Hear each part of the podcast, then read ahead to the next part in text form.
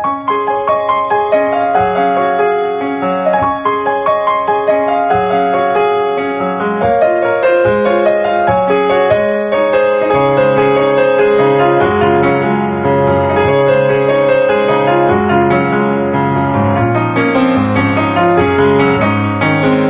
さんこんばんは、ミッチェルです。いかがお過ごしでしょうか？本日は7月20日木曜日となります。毎日暑いですね。ムシムシしますね。エアコンつけっぱなしで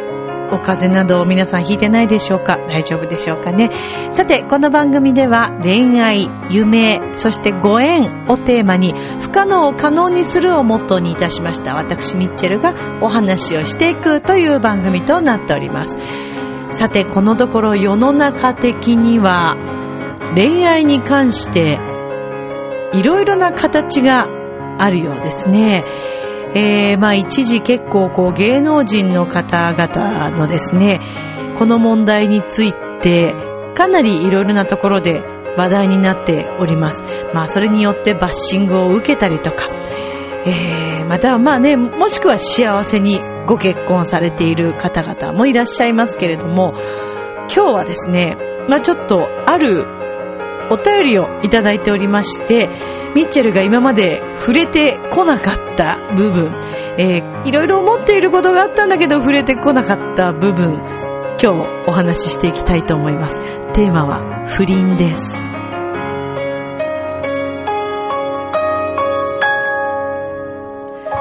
この番組は、ちょわへよ .com の協力のもと配信されています。さあでは今週も始まります。ミッチェルのラブミッション。皆様、ウェルカ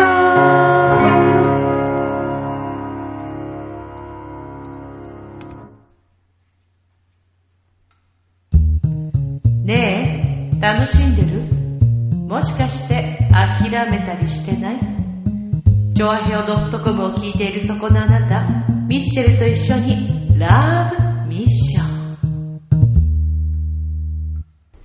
皆様、改めまして、こんばんは、ミッチェルです。いかがお過ごしでしょうか？本日は7月20日木曜日となります。あっという間に7月もこうして過ぎていくわけですけれども、まあちょっと、まず今日のこのテーマのね、話、えー、結構深い話になっていくと思うんですけど、その前に、ちょっとあの先週、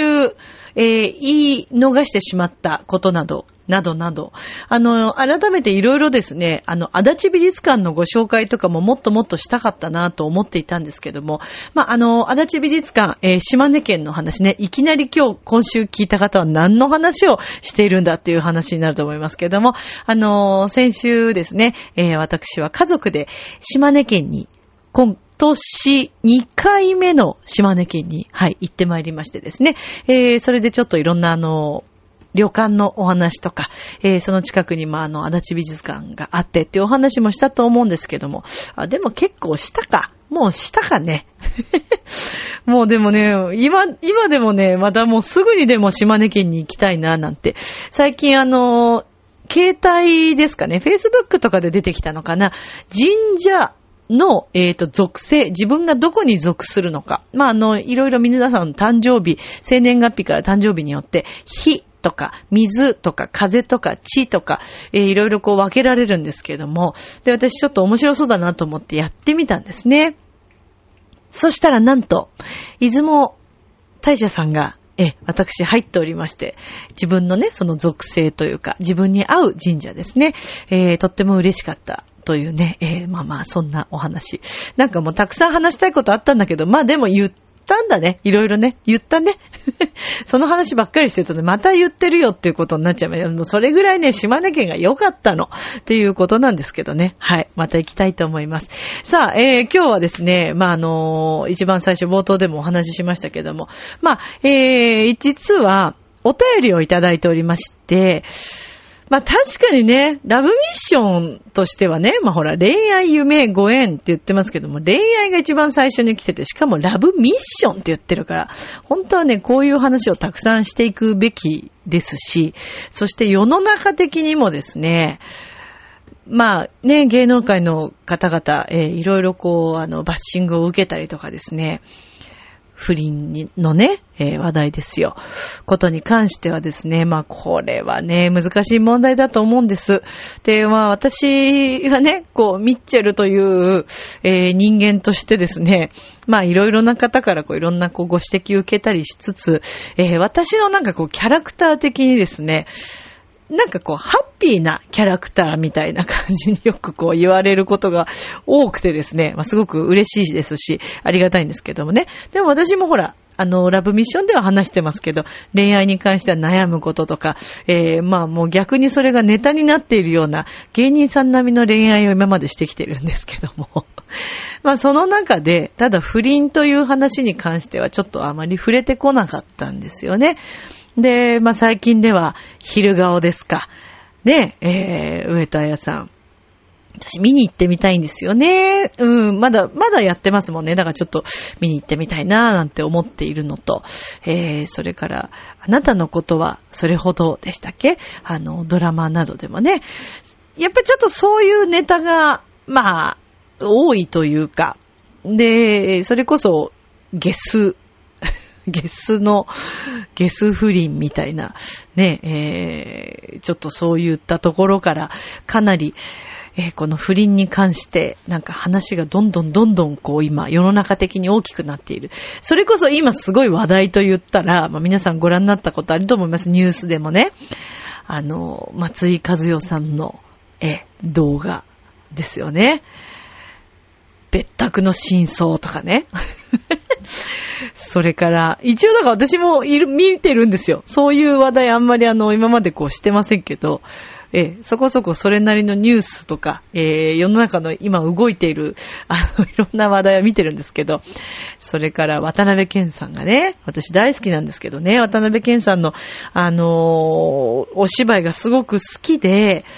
えー、それこそ私ラストサムライとかもね、持っててね、この MK スタジオにもあるんですけども、まあまあね、そう、いい役者さんだと思うんですけど、まあそれでちょっとそういったね、えー、先日、あの、謝罪会見がね、あったりとか、まあいろいろありましたけども。で、まあ今日この話をしようと、まあちょっとね、お話ししたいなとか思いながら、ただまあなんかあまりなかなかね、自分からこうちょっと話す、えー、タイミングが、どちらかというとハッピーな話をね、皆さん求めてるでしょ？ミッチェルから。と、私は思ってるんだけど、そうでもない？そうではなかった？うん、なので、えー、ちょっとまあね、悩んでいたんですけども、今日ちょっとこういったお便りをいただいております。すごくお久しぶりに、はい、お便りをいただきました。むつきげんやさんから、はい、ありがとうございます。ちょっとじゃあ読ませていただきますね。以前に一回、まあその、お便り、むつき、むつきさんのお便りで、え、あのー、ね、もう本当になん、あのー、かなり久しぶりに、えー、疎遠になってた、あの、ね、女性の方に会いに行くっていうお話、お便り、このラブミッションの中でしたと思うんですけども、まあその結果ですよね。じゃあちょっとえ、読ませていただきますね。あの、今日は、え、ワンコ二人いますからね。すいません、くしゃみしてましたけど。では、読みます。ミッチェルさん、お久しぶりです。お久しぶりです。振り返ると、最後にメッセージを送ったのがゴールデンウィーク前。2ヶ月以上のご無沙汰になってしまいましたが、番組は遅れながらですが、聞かせていただいています。ありがとうございます。さて、以前のメッセージに書きました新しい恋に関してですが、ゴールデンウィークに続いて先週土曜日にも会いに行ってきました。その人との関係を簡単に書きますと、中学時代に1年間予備校が一緒で仲良くさせてもらっていました。彼女が引っ越す前に告白されたのですが、当時、彼女が言った自分はその気持ちに応えることができませんでした。その後時々手紙のやり取りをしていましたが、大学卒業後は疎遠になっていました。今年の春に約20年ぶりに手紙を書いたのがきっかけでメールのやり取りが始まり、前回ゴールデンウィークにお会いして今に至るといった感じです。5月に会った時に交際を申し込んだのですが、彼女にはお付き合いしている人がいたため、友達のままでと言われました。まあ、中学時代の全く逆パターンで、普通ならそれで終わるところだったのですが、お相手のことを聞いたら、なんとその方は、最大者ということで、不倫関係だと知ってしまい、あっさり引き下がれなくなってしまいました。自分としては相手の奥さんや会社に知られる前に関係を清算してほしいのです。だってバレた時に不幸になるのは彼女だということは明白ですよね。慰謝料請求されて仕事を失って、そんなことにはなってほしくないから、彼女には幸せになってほしいから。そう伝えても、その人は今幸せだと言っていました。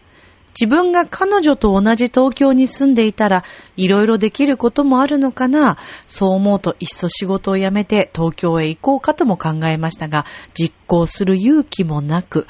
彼女の親に不倫のことを伝えれば終わらせることができるかもしれないけど、それでは彼女を傷つけるだけで。結局、昔も今も何の力にもなることができない自分が歯がゆくて、彼女のことを思って涙するだけの自分が許せなくて、この先どうすればよいのかもわかりません。彼女が自ら不倫関係を清算して自分の気持ちを受け入れてくれるのを待ち続けるか、きっぱりと諦めるか。正直、彼女が本当に幸せになってくれるのであれば、その相手が自分でなくても良いとは思っています。ミッチェルさんの正直な意見をお聞かせいただければ嬉しいです。というお便りです。むつきさんの赤裸々にね、正直にこういろいろ書いていただいてありがとうございます。ラブミッションとしてはもうものすごく、はい、あの、ありがたい内容なんですけど、ねえ、不倫ねどうですか？ラブミッション聞いている皆さん、不倫についてどう思います？で、今日はね、もうね、私、本当に自分のこの考えをいろいろお話ししたら、おそらくですね、えー、まあ、敵を作るか、えー、もしくは私のことを嫌いになる人もいるかもしれません。でも、うーん、私の正直な思いというか、えー、考えなので、うん、これはちょっと話させていただくんですけれども、まずですね、私、不倫に関して、えーと、まず芸能界的にちょっと言わせていただくとですね、どうでもいいと思ってます、私。あの、例えばですよ、まあ、芸能界の皆さんが不倫しようが、姉妹が、誰と付き合おうが、大きなお世話だと私は思うんですよね。だって、それ、その人たちの問題であって、まあ、まあ、だから芸能人なんでしょうけどね。それを見てみんな、あ、この人こういう人なんだとか、まあ、あの、いろんなそれがこう、話題の一つになりますから、まあ、そこがやっぱり芸能人なんだなと思うんですけども、うん、以前にですね、それこそ大竹しのぶさんが、まあ、あの、不倫から、えー、お付き合いをね、された時に、まあ、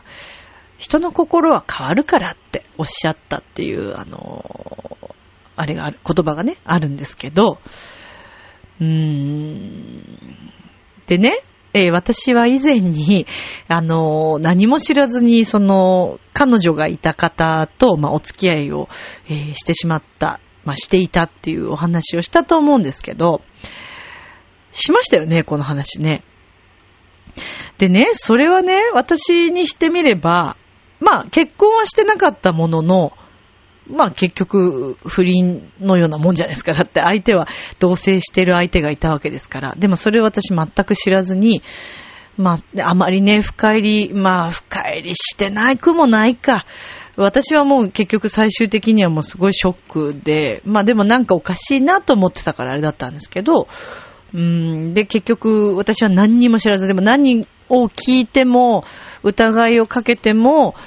まあ、ずっといないいないって本人がはっきりそう言って言うもんですから、で、もう私にも結婚の話をしてくるし、だから、そうなんだと思っていたんですけど、まあ結局彼女が行って、まあでもある時急にこう連絡が取れなくなって、えー、やっぱおかしいなおかしいなと思って、私もちょっとおかしくなっちゃって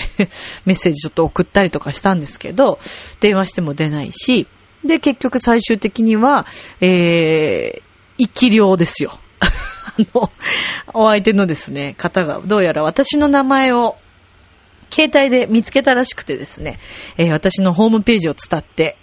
私を検索したんでしょうね。フルネームを検索したら、まあいろいろネット上私ね、ミッチェルいろいろ出てきますから。えー、そしたらですね、えー、ホームページのメールからですね、私にですね、えー、すごい文章を送ってきたんですね。もう、名前も特に何もなくですね。えー、でも私ね、分かってたんですよ。というのが、彼の携帯に名前が書いてあったんですよね。それで、アドレスの名前を見たら同じだったんですよ。ねえ、だから見せられてたなと私は今思うんですけど。で、私をものすごく結局そのメールとか、それから Facebook のメッセージでも攻撃してきたんですね、私に対して。でも正直こちらから言わせていただくと、私も彼のことでものすごい悩んでて、この人どうしたらいいんだろうとか、私は一体どうしたらいいんだろうってものすごい悩んでたわけです。だけど大体彼女とか、まあ、奥様にあたる方ですね。っていう方は、相手の、その、まあ、私みたいな相手を攻撃してくるんですけど、で、これ過去にも私一回経験あるんです。昔付き合ってた方で、その付き合ってた相手がですね、あの、私の話をどうやら奥さんにしてたらしいんですよ。で、私は知らない人ですよ。全く会ったこともない。え、見たこともない。聞いたこともない人。全く関係ない。なのに、その彼が私の話をして、えー、どうやらホームページとか、まあ、こういう活動してる人だって見せたんでしょうね。そしたらですね、私のことをね、めちゃくちゃ検索しまくっていたようでですね、えー、それこそ当時はミクシーとかですね、で、ペタを踏んできた人がですね、もう、もう間違いないんです。で、その、住んでた県がちょっと違いますから、えー、そこのですね、えー、その県の主婦っていう名前で作っている、アカウントを作っている方が毎日、嫌味のようにすごいペタを踏んできて、まあこれはもう絶対そうだなと。で、えー、私は攻撃に出たんですよね。な、どういう風にしたかっていうと、ブログの中に書きました。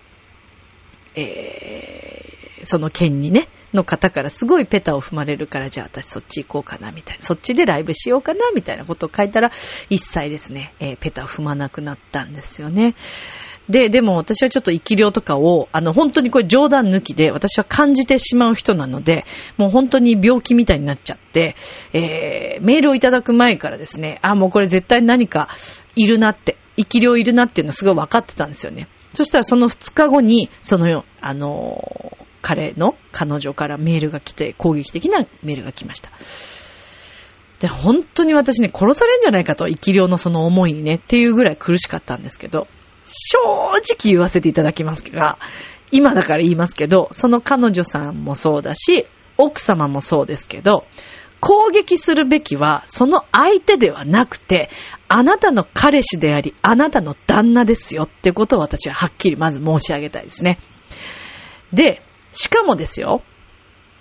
まあもうね、例えばね、もう女好きでどうしようもない女の男の人だったらもうしょうがない。そしたらもう奥様、本当に苦しい思いをされてるでしょうし、あの、本当にお気の毒だしね、今後のこの人生どうしていくのかなっていうことは、すごくしっかり考えなくちゃいけないと思うんです。もう女好きでもう浮気が絶えなくて、えー、奥様一生懸命尽くして、えー、いるのに、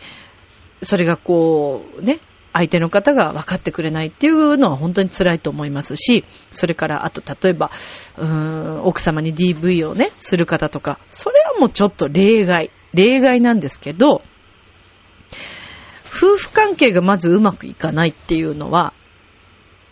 双方に絶対理由があると私は思ってます。自分の経験からもそう。周りの方々の経験からもそう。えー、近くにたくさんそういう人もいますから、話を聞いていると、もう確実に、それこそ DV だってそういう時あるんですよ。相手が、ね、悪い悪いって言いますけども、言葉で詰めてる場合があったり、攻撃的なことをしていて、えー、向こうが暴力で返してくるってこともあります。ちょっと今ね、あの、むつきさんの話とちょっとだいぶずれてるかもしれないですけど、ちょっと聞いてほしいんです。で、そういう場合でも、そういうふうに双方に原因があって、で、最終的に、まあ、不倫の話ですけども、これ、あの、もし奥様方が私に対して、何にもわからないくせにって、えー、思われるかもしれないですけど、えー、私自身もですね、あの、思ったこと、経験したこと、そして聞いている経験すべて含めて言っているので、これでもあくまでも私の意見ですからね。必ず双方に私は理由があると思ってます。で、例えば、外に向いてしまった旦那さんがいたとします。奥様はそこで自分が旦那さんに昔恋愛してた頃と同じような接し方をしてますか？お子さんがいらっしゃる場合、子供ばっかりに気持ちがいってませんか？女性であるということ、えー、奥様であり、お母さんであるということを忘れてはいませんか？要は、あのー、奥様であっても、お母さんであっても、女性は女性なんですよね。で、おそらく男性の方々はきっと、まあ、いつまでもね、そういったこう、女性に対して、奥様に対してもやっぱり女性でいてほしいなって願ってると思うんですよね。もしこれが、お前、なんか、気持ち悪いみたいな、その女っぽくして気持ち悪いとかっていうような男性だったら、それはね、ちょっとね、どうかなと思いますし、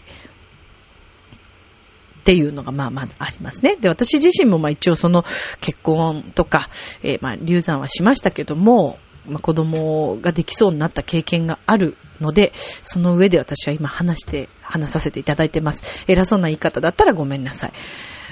でね、その奥様たちが、まあ、例えば、うーん、例えば夫婦関係がですね、えー、恋人の時のようにはもちろんいかないと思うんですね。お子さんができたらももちろんそうですよね。ただそれでもね、男性だってやっぱり女性を求めたい時があるじゃないですか。で、そうなった時に、もし奥さんが、やめてよ、もうそんな、私、私たちもそんな、ね、子供もいるし、何言ってんの？みたいなことを言ってしまったら、じゃあ旦那さんどうすればいいのっていう話になりませんかね。これ逆も言えると思うんですよね。旦那さんが、もうお前、お前とはもうそんな、何言ってんだよ、バカバカしいとか気持ち悪いみたいなこと言ったら、それってどうなんですか？っていうことですよ。奥様に対しても、旦那さんに対しても、どちらの双方にしても、それはちょっと失礼な話で、ちょっとそれはどうかと思います。で、その上で、もし、えー、このむつきさんの、えー、お相手の方の、なんか、むつきさんのその今、好きな方ですね。好きな方の、えー、お付き合いしているその方。まずこの二人の夫婦関係がどうなのかっていうところがまず一つありますよね。で、例えばうまくいってなくて、将来的にもう、あの、奥様とお別れして、彼女と結婚したいって思っているっていうのであれば、それはまた一つの方法なので、今はちょっと別れられないっていうこともあるかもしれないです。ただ、別れられない、いつか別れるって言ってずるずるして別れない人もたくさんいますから、これはもう本当に男性良くないですよね。で、何はともあれ結局男の人が悪いんですよ、そうなると。前の奥さんとも生産できない。今の彼女も話したくない。それはもう男の人のすごい勝手な話であって、それってどうなんですかっていうことですよね。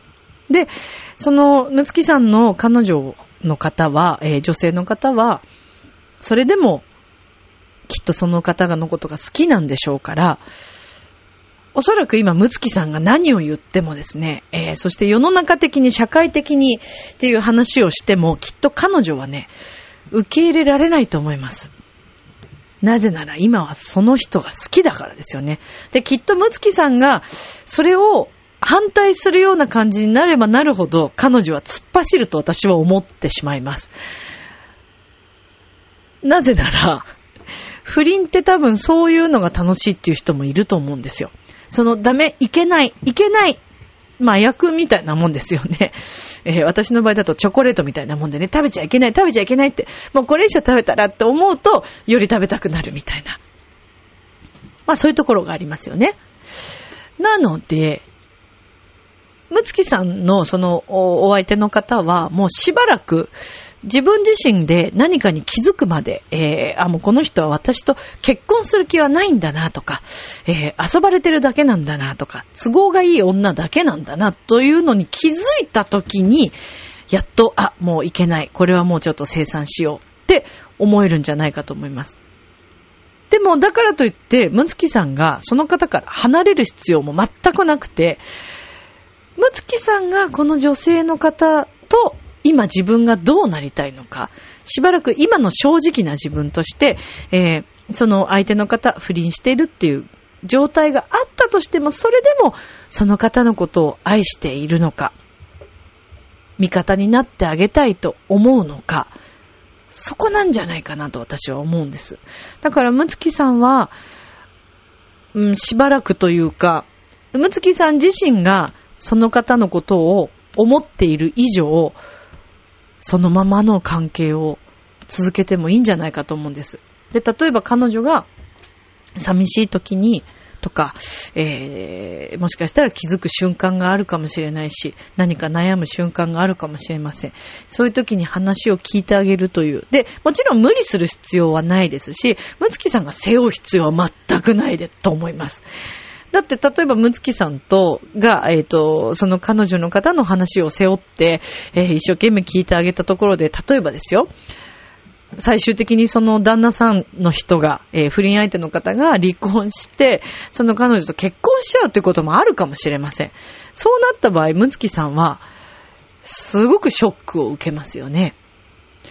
でもそれでも、あ、でもそれでも彼女がそれで幸せになったんだったらよかったなと思えるのであれば、そういう覚悟があるのであれば、このまま彼女のことを思い続けるのもいいと思いますし、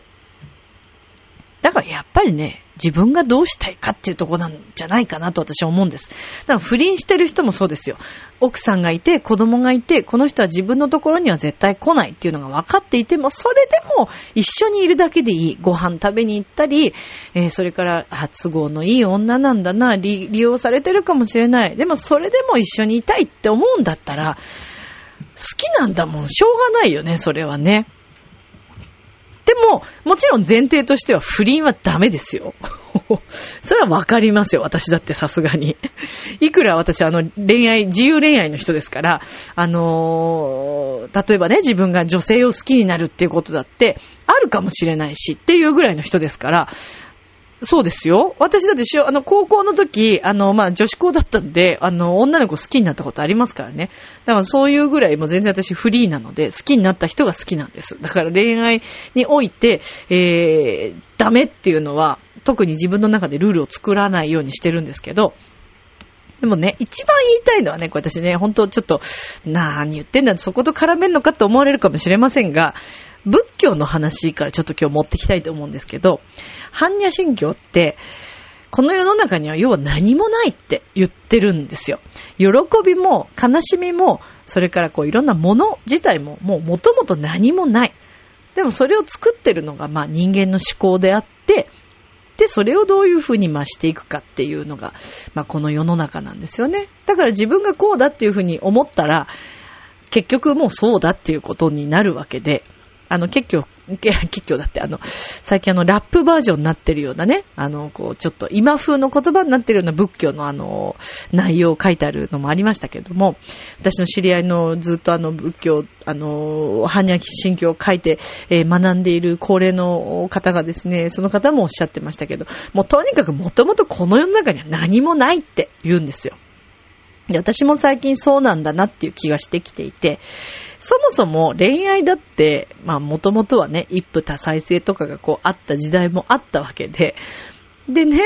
知らないうちにだんだんだんだん人がですよ、まあ規律をこうね、綺麗にしていくために、この世の中、えー、社会をですね、綺麗にうまくまとめていくために、人が作ったものなんですよ。あの、紙というものは。結婚、婚約、とか、もうこれも、この辺も全部そうですけどね、結婚式とか、披露宴とか、こういうのも全部そうだと思うんですよ。人が作り出してるものなんですよ。で、今やもちろんそれが常識ってなってますけど、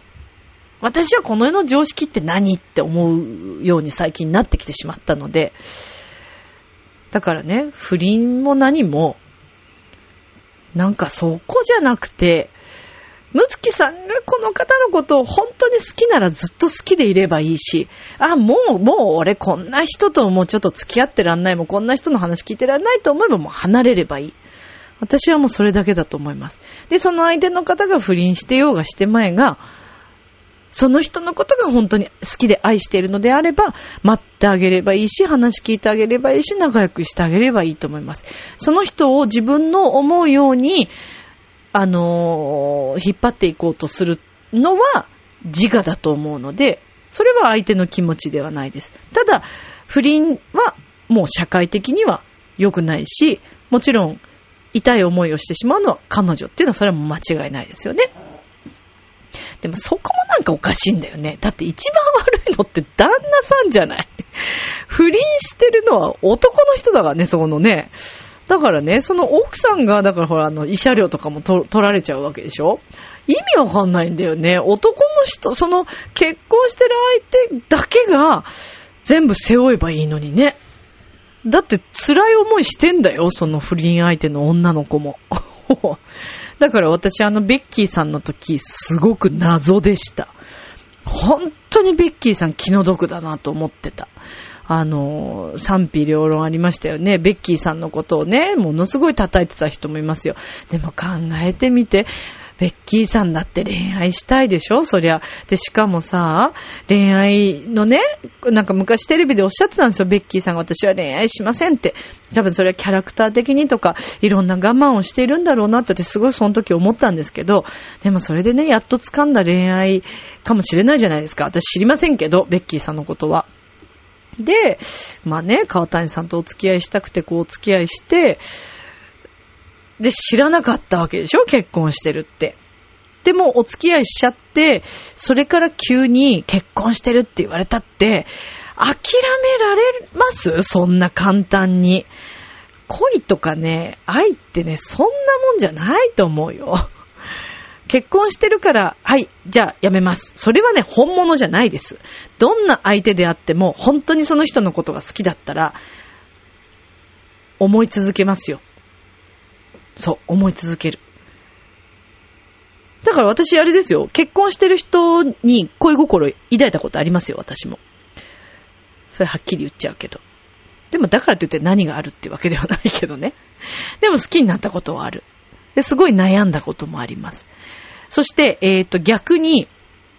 私、既婚者からすごいモテるんですけど、既婚者の方にですね、結構アプローチされることもあります。でもそれはちょっと断っているというか、ちょっとなんか都合がいいなと思って。ご飯とかは行きますけど、うん。うーん。でもね、じゃあ結婚してるから外の人と一緒にご飯食べに行っちゃダメとか、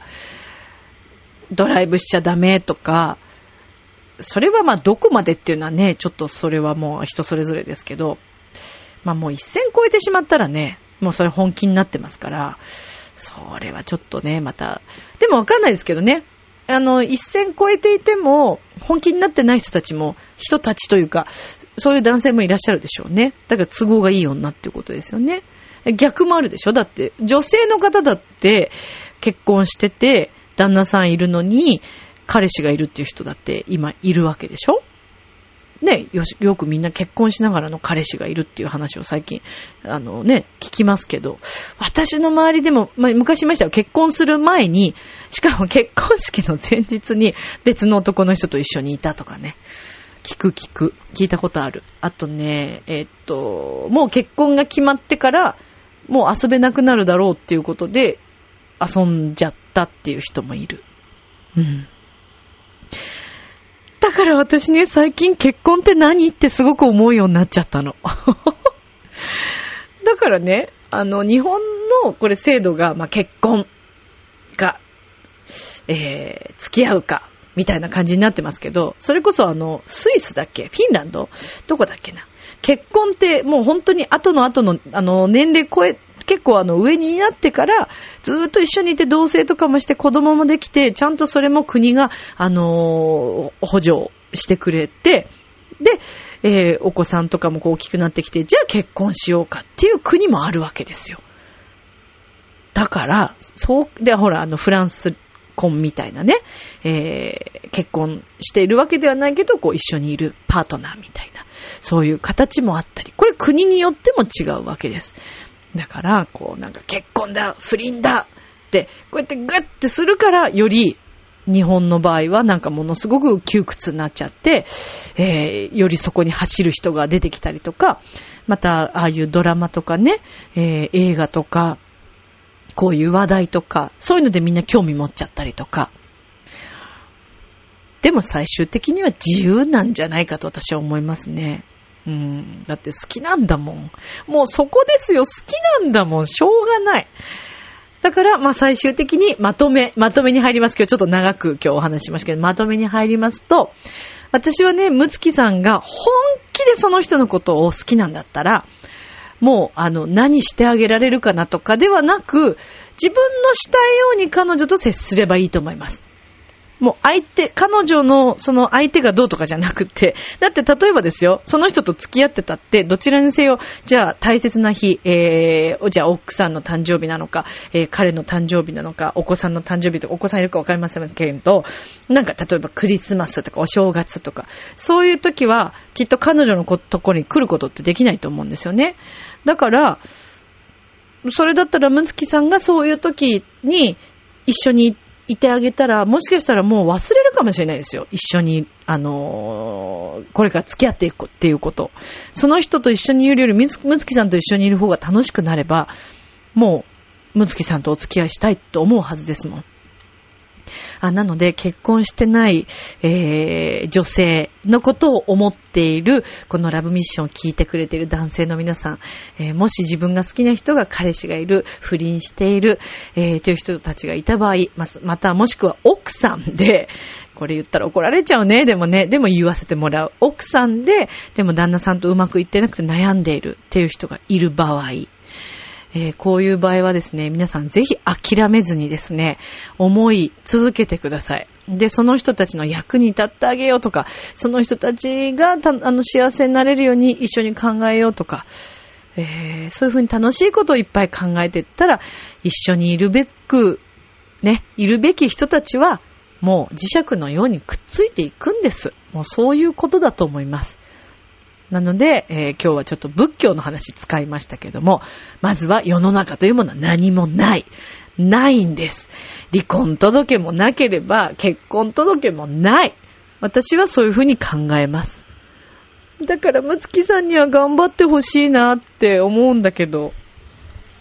彼女が、えー、不倫してるとか、えー、彼女が大変な思いするんじゃないかってことも考えてあげなくていいと思います。それはもう彼女の問題なんで、彼女が選んでる道なので、あ、あとね、もう一つ、最近ちょっとテレビで私、あの、見たんですけど、今、あの、サイトでですね、世の奥様方が、悪口を書き込む、こう、旦那さんの悪口を書き込むっていう、あの、サイトがあるって聞いたんですけど、ごめんなさい。私はですね、あまり賛成しないですね、それ。あの、わかります。いろいろイライラしてるのも、フラストレーション溜まっても言いたいのもわかる。それは、まあ、どっかでぶつける必要はあるのかもしれないですけど、そこじゃないとこでぶつけたらいかがかなと。というのは、自分の趣味とか、自分の好きなことに没頭していたら、そんなこと書く時間ももったいない。そんなことで怒りをぶつけること自体も私はもったいないと思います。それにですよ、もう一つ。その旦那さんを選んだのは、誰でもない、他でもない、あなたであり、だったら別れればいいです。じゃあ子供がいるからそんなことできるわけない。お金もかかる。旦那と今別れるわけにいかない。ということは旦那さんにお世話になってるってことですよね。そしたら旦那さんの悪口言えないですよ。だって旦那さん働いてきてくれてるんですもん。お家のために。そう思いませんか？今日はね、結構熱く語りましたけどね。まあこれであのラブミッションもしかしたらですね、もうね、次週から聞かないっていう方もね、中にはいらっしゃると思います。でも私はこれ持論で、あの、どういうふうに思われてもですね、うん、持論ですし、まあいろんな考え方があるでしょうけれども、はっきりその辺みんなね、あんまり言わないけれど、そう思いませんか？結局はだから自分が選んでる道なんですよ。バカみたいな旦那と一緒にいるんだって思ったらもしかしたらあなたもバカなのかもしれないですよ。ごめんなさい。ミッチェルあんまりこういう言葉を使うのは好きではないんですけども、私はそのサイトがすごく反対派なので、今日はちょっとはっきりそんな話をしました。バサバサ今日は行きましたけど。でも私は、ムツキさんの恋愛は応援してます。そして、思っている人がいる、好きな人がいるっていうことは、こんなに幸せなことないです。世の中ね、好きな人なんてね、どれだけ出てくるかっていう話ですよ。一生出会えないかもしれないわけですよ。好きになれる人が一人でも多ければ、すごいハッピーな生き方をしていると思います。それは恋人ではなくても、お友達だったり、えー、家族だったり、好きな人が多い人、愛してる人が多い人っていうのは本当に素敵な生き方をしていると思います。なので、むつきさんにはぜひ頑張ってほしい。そして、その彼女にも幸せになってほしいし、彼女の彼、奥さん、みんな幸せになってほしいと思います。明日もスマイルでラブミッション今日もありがとうジョアヘヨ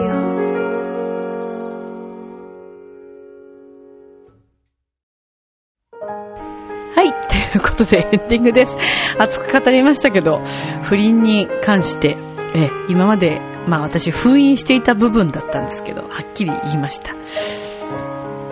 きならしょうがないってさ。でも、基本はもちろんダメです。というか、人を傷つけるのはダメです。それはもう本当にそうだと思います。みんなが丸く収まって、えー、いい形になれば、えー、無理して頑張ってずっと夫婦生活を続ける必要もないんじゃないかなっていうのも思ってます。さあ、ということで、えー、ラブミッション今日いかがでしたでしょうか？えー、さて、えー、来週24日月曜日のですね、12時40分から、えー、浦安市文化会館の、えー、ロビーにて、えー、ロビーコンサート、ございます。12時40分から30分間、無料でサービスでですね、コーヒーつくそうです。コンサートも無料で聴けますから、ぜひ来てください。では、今宵も良い夢を、明日も楽しい一日を。バイバーイ松木さん頑張って